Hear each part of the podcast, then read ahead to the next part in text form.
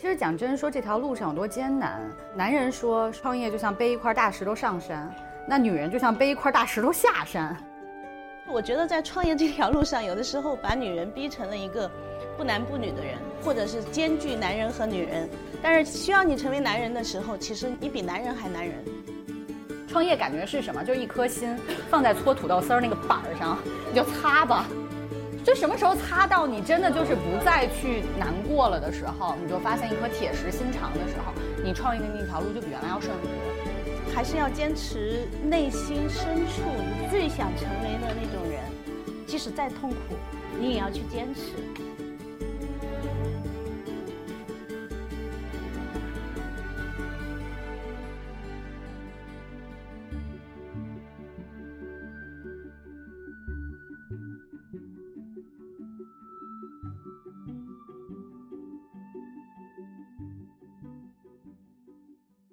我是小象馆的创始人，大家叫我小杰就可以。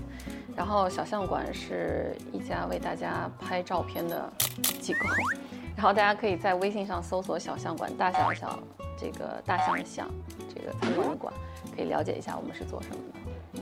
那个丽丽姐，嗯，我叫 Lily，我是公司宝的创始人。公司宝呢，顾名思义就是开公司就找公司宝。希望能够助力所有天下创业者一路同行，谢谢。我是曾婉晴，美到家的创始人，我们叫人工加智能。我们通过跟这些专业的造型师去学习他们啊对美的理解、手法和化妆品的运用，然后把这些做成知识图谱，交给计算机去学习。所以我们是纯纯粹粹的一家技术公司。我们技术主要输出给大品牌，以后也会服务更多咱们的这些女生啊，对，让你更好的去了解自己的脸、自己的皮肤，然后该用什么样的妆品和变漂亮，就是这件事儿。我叫鲁露。是原来小串的创始人，跟婉晴的项目一比，我们很接地气。他是负责美，我们是负责吃。但我们这个吃其实不止于小串这几个字，我们是其实在传递中国的味道，来自成都地道的串儿香。但是除了这几个字以外，我们的创业项目里面最。需要的是扶持残障人士的创业，那所以我们规定的是每一家店，我们百分之八十五都会用一些听障人士或者自闭症人群。嗯，所以呢，我们公司的使命是让世界的机遇没有阻碍，把公平带给大家。所以呢，我们也希望像他们一样想要努力的人能够加入到这个社会里来。嗯，回想创业这一路，就小杰这边。你有过遇到过就是难题或者这坎儿是什么？你可以讲一个吗？我觉得女生最大的是情绪问题吧，可能还是自己的问题比较多一些。我感觉有的时候是不受自己的那个理智控制的，有一些情绪的东西是要控制好的。如果控制不好的话，很容易带来连锁性、系统性的灾难啊！女生其实是对生活当中各个角度的东西，就是触感特别明显的。就你要处理的信息是很多的，就是在男生可能看来有一些东西是完全 get 不到的一些信息点，可能会到你的这个判断的信息里面，所以你要努力的把这些干扰因素给排开，因为有一些东西会被你的情绪、被你的认知去放大，然后放大以后你会觉得可能是干扰我的决策或者干扰我的这个对这件事情的认知的，但实际实际上根本就没有关系的，啊，就很多在重要选择的时候都会出现这样的问题。我觉得还有一个事情是。因为你如果创业的话，其实你是站在一个相对来说，可能要做决定的这样的一个角色。对。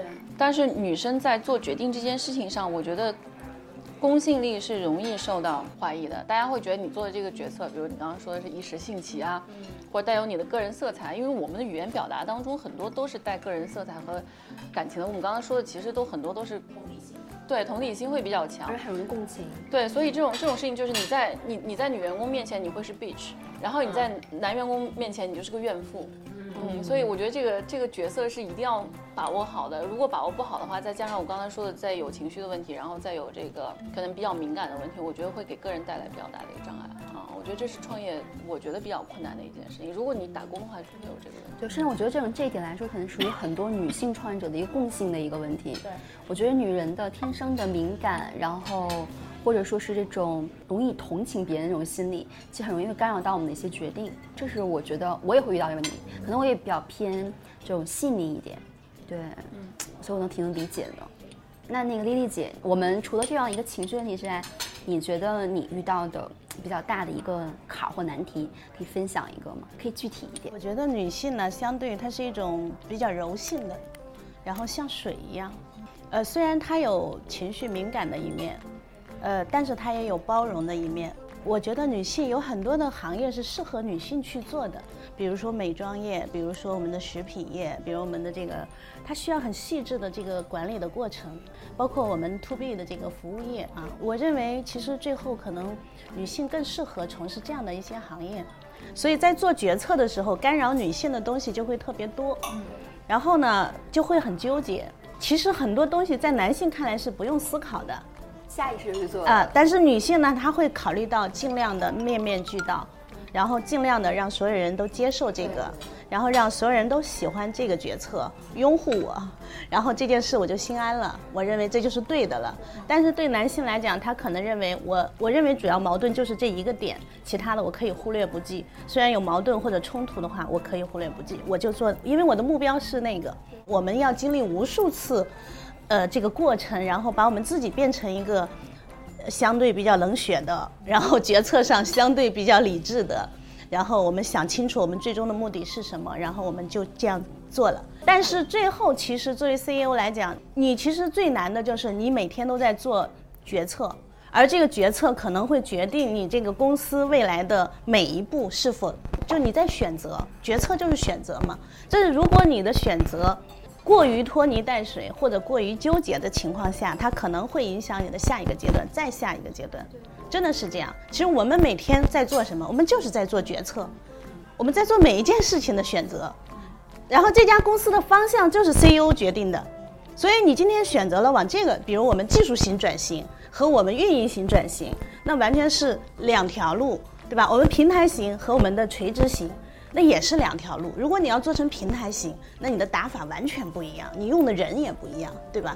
所以就是，其实最终还是拷问我们自己。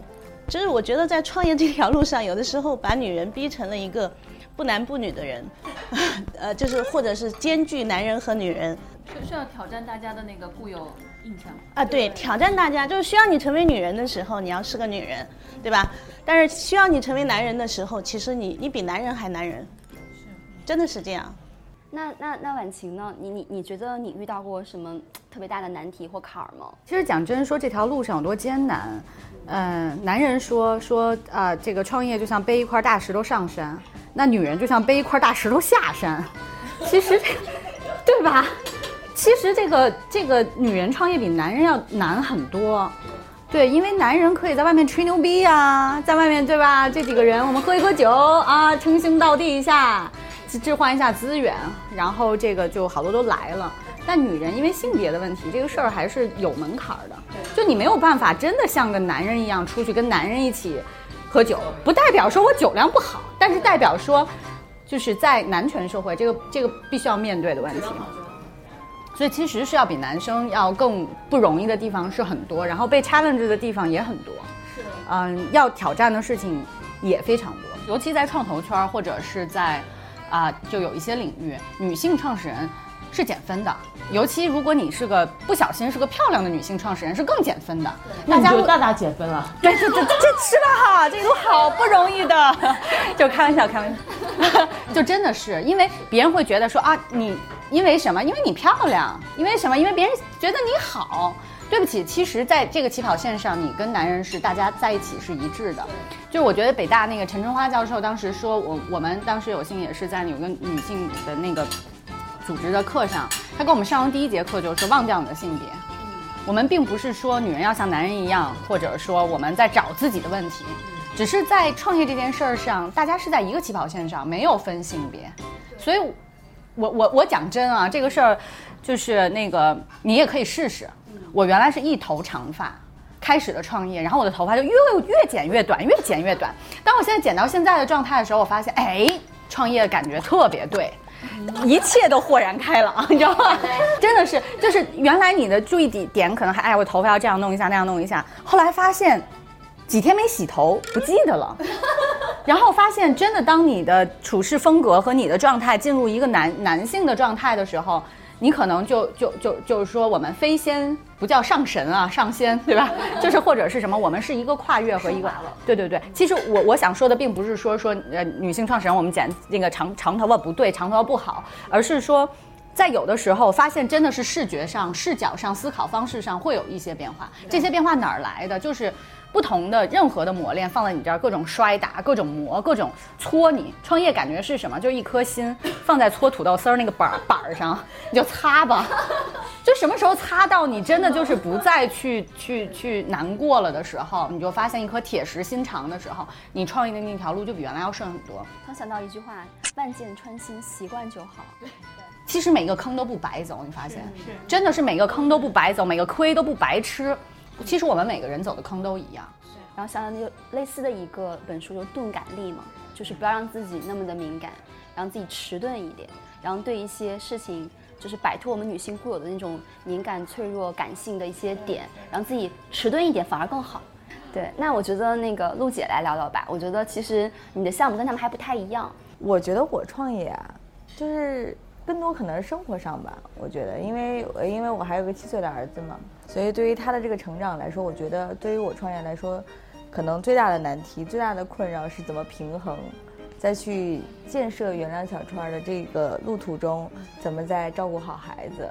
我觉得可能对于女性来说，我们叫做貌美如花，这个赚钱养家，然后好像都是我们的责任，变成我们新一代的这个女性的责任了。就是哪一项你做不好，好像都会被淘汰掉，所以我觉得就是就是这个平衡，我真的就是对我最大的困扰。我也想问一问，就是比如说大家有没有什么好的方法，怎么去平衡？对我已我已经把家和公司搬到了十分钟之内，对，但是我都觉得就是现在这样，我都没有办法，比如说我抽个空跑回去一趟，嗯，所以我觉得现在我唯一能做的是就是尽量怎么周六周日。我在白天工作的同时的场合还可以带着他，所以我觉得就是，对，像我这种有有两个的是吧？对，就是你是怎么做到的？特别想取取经。就首先一个呢，就是说妈妈这个责任是别人任何人都没有办法代替的。对。然后第二呢是，我不觉得孩子是包袱，我反而觉得他们是，就是创业这件事儿上给我最大动力和支持，还有我所有的，呃，调配我不开心状态的一剂良药。我觉得很多次如果没有他们的话，可能要抑郁了，可能这个精神要崩溃了。但是就是因为能跟他们的这个互动，能让自己突然间抽离，而且是对全全身心的。包括我现在，我都觉得两个我都生少了。其实开始我以为就是生了，然后就结果我发现生了之后，你就是无止境的责任，对吧？然后无止境的爱，而不是那种包袱，你根本就放手不了，也放心不了，然后你也怎么怎么样不了。就是我的一个呢，是找一个跟你合得来的人去帮你带孩子，无论是父母也好，还是阿姨也好，但一定要跟妈妈合得来，这样你们沟通起来或者说传达东西会相对比较一致。对，哎，我原来其实觉得就是创业，然后包括结婚生子，其实都我反正我过去会觉得他是很难去兼容两件事。对对，但现在我觉得好像似乎也没有那么的难。就是还是，我觉得女人的智慧有时候挺海纳百川的，就是都能够在同。而且我发现，就是很多这个真正的创业者，可能他他有都是已经有下一代了，而不是像咱们这样感觉，对吧？然后就觉得说，哎呀，我要创业，我很忙的，我没有时间结婚，也不一样，我觉得。找借口。对。对，来来来，真的是身边真的是有不少优秀的创业者，就是边创业边怀孕边生孩子。来认清自己，该结就结，该生就又生。确实不应该把它对立起来，它并不是一个二元的一个问题。